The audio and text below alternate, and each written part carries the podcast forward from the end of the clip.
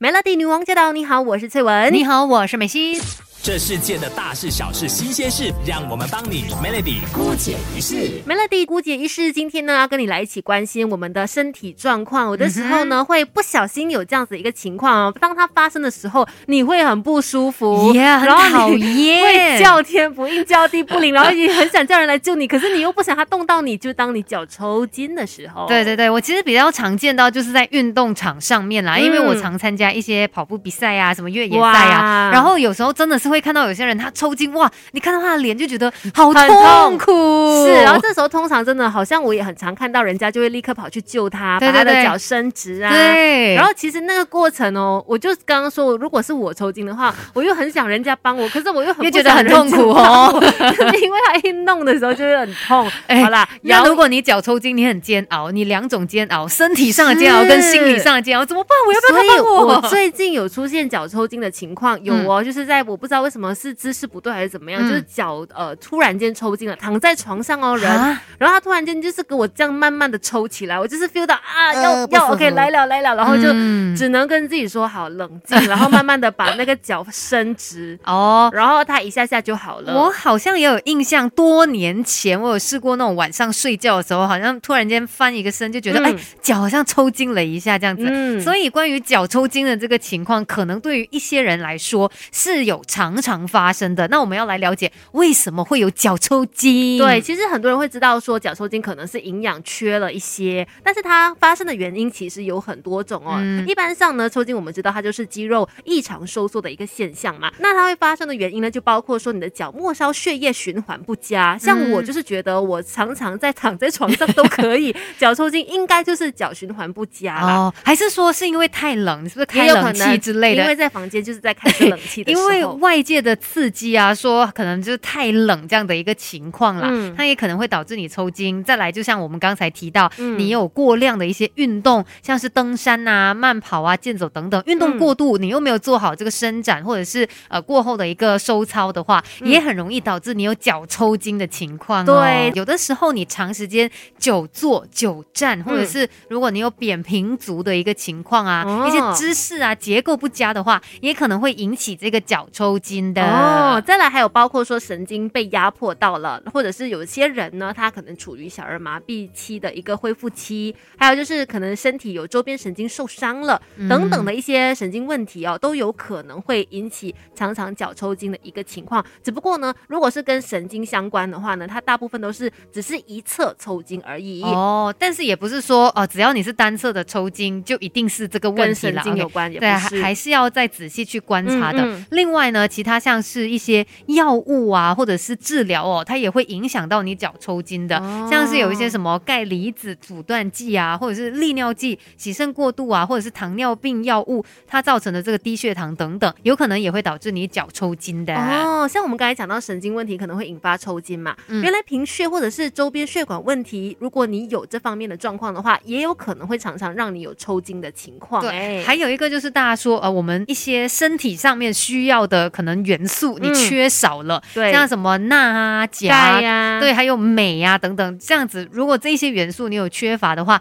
可能也是会导致你脚抽筋这样的情况。不过嗯它不是说很常见啦，因为它主要的原因是这些电解质呢，它缺乏的话会导致我们体液不足，引起这个抽筋。另外也有包括说过度流汗啊，这个就是每次人家过度流汗，对呀、为什么我们每次去跑步比赛什么，那些人就是，哦。哎、他会脚抽筋哦，嗯嗯。他又就是因为他过度流汗，他流失哦了很多电解质。原来是然后这个原因，我一直以为是动作不对。呃，都有可能，但是有时候是因为他过度流汗，他又一直在喝水，嗯他流失的电解质没有补充回来，然后就导致他有抽筋这样子。还有一种状况也是很常见啦，就是孕妇就会容易脚抽筋哦哈、因为就是有怀孕的期间可能会低血镁的情况啦。好，那说到抽筋，大家都不想要它发生，但是如果它真的发生了，要怎么样才可以缓解它呢？稍后来告诉你吧，Melody。这世界的大事小事新鲜事，让我们帮你 Melody 姑姐一世。Melody 女王驾到！你好，我是翠文。你好，我是美心。我们今天在姑姐是要跟你说抽筋这一回事儿嘛？嗯我们可能身体偶尔都会发生这样的一个情况。是的那在抽筋的当下，我们应该怎么办呢？其实有一些方法的。虽然说它会痛到让你不舒服哦，嗯可是呢，医师的建议就是说，你在当下你可以缓慢的将你那个就是抽筋的地方伸展开来。很重要，因为你这么做的话，才能够让你的呃抽筋的情况不会再恶化下去，或者说不会因此而受伤。嗯所以记得不要太心急。我知道你很痛苦，但是 记得放慢动作来，去把你的那个抽筋的地方慢慢的伸展开来。对比如说脚抽筋的话，你可以稍微的走一走啦，嗯或者是慢慢的把你的脚伸直啦、踩直啦，都可以。嗯，或者是你也可以去按摩那个抽筋的地方。嗯如果像有的时候人家是那个拇指或者是一些手指头啦，嗯嗯我有试过，就突然间，呃为什么会这样抽筋？而且它的那个角度是真的，很奇怪，怎么可以？你的手指可以扳成这这样？对，所以有的时候你就要慢慢的去可能按摩它，或者是把它搬开来，慢慢的就是把它恢复到一个正常的姿势是。的，关键字就是慢慢，好不好？不要心急。而且记得就是要把这个抽筋的地方呢伸展开来。是的，那讲完了缓解抽筋的情况嘛，等一下继续跟你说要如何预防抽筋的发生。Melody，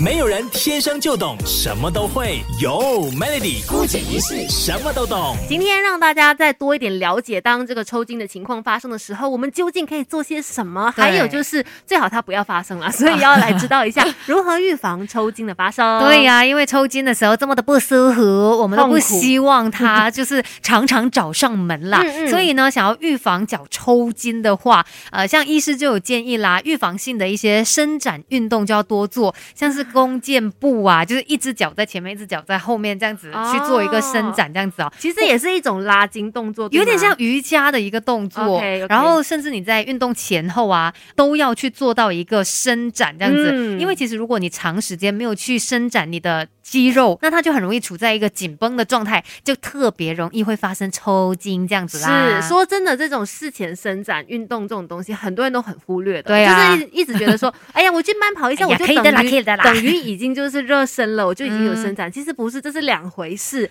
那另外呢，如果你是常常因为天气太冷的关系，或者是冷气开太强，而导致有出现抽筋的情况的话，那当然要记得要做好保暖的部分喽。嗯比如说睡觉的时候，你可以穿个袜子啦，或者是你在哦睡前哦，你可以泡热水，让你脚抽筋发生的可能性减少再减少。对，然后在日常上面的这个营养摄取呢，嗯也要注意啦，因为刚才说你缺少一些电解质的话，就会导致抽筋嘛。那钙呀、镁呀、钾啊这些都要尽量的去补充，像是香蕉或者是我们说的番薯、啊，嗯它就可以帮助你补充到钙、镁、钾。哦一次性就吃到这，些，好几种的这个营养素，对，像牛奶也是都可以补到钙、呃钾和钠。然后深绿色的蔬菜呢，它也可以让你补充到钙和镁。嗯当然，其实还是这边推崇大家就是饮食尽量的多元化啦，什么都多吃一些，然后适量的吃，当然是最好的。对，但是呢，也要提醒大家，虽然说我们这个脚抽筋呢，嗯可能对大家说，哎，这比较日常会见到的情况，是可是如果你真的发生的太频密，嗯那就要去注意了，会不会是身体给你的一个警讯？嗯要找医生去观察一下，检查背后的一个原因。。对，尤其就是如果你不只是抽筋，你可能还伴随一些其他的症状的话，那就嗯更加要多加小心了。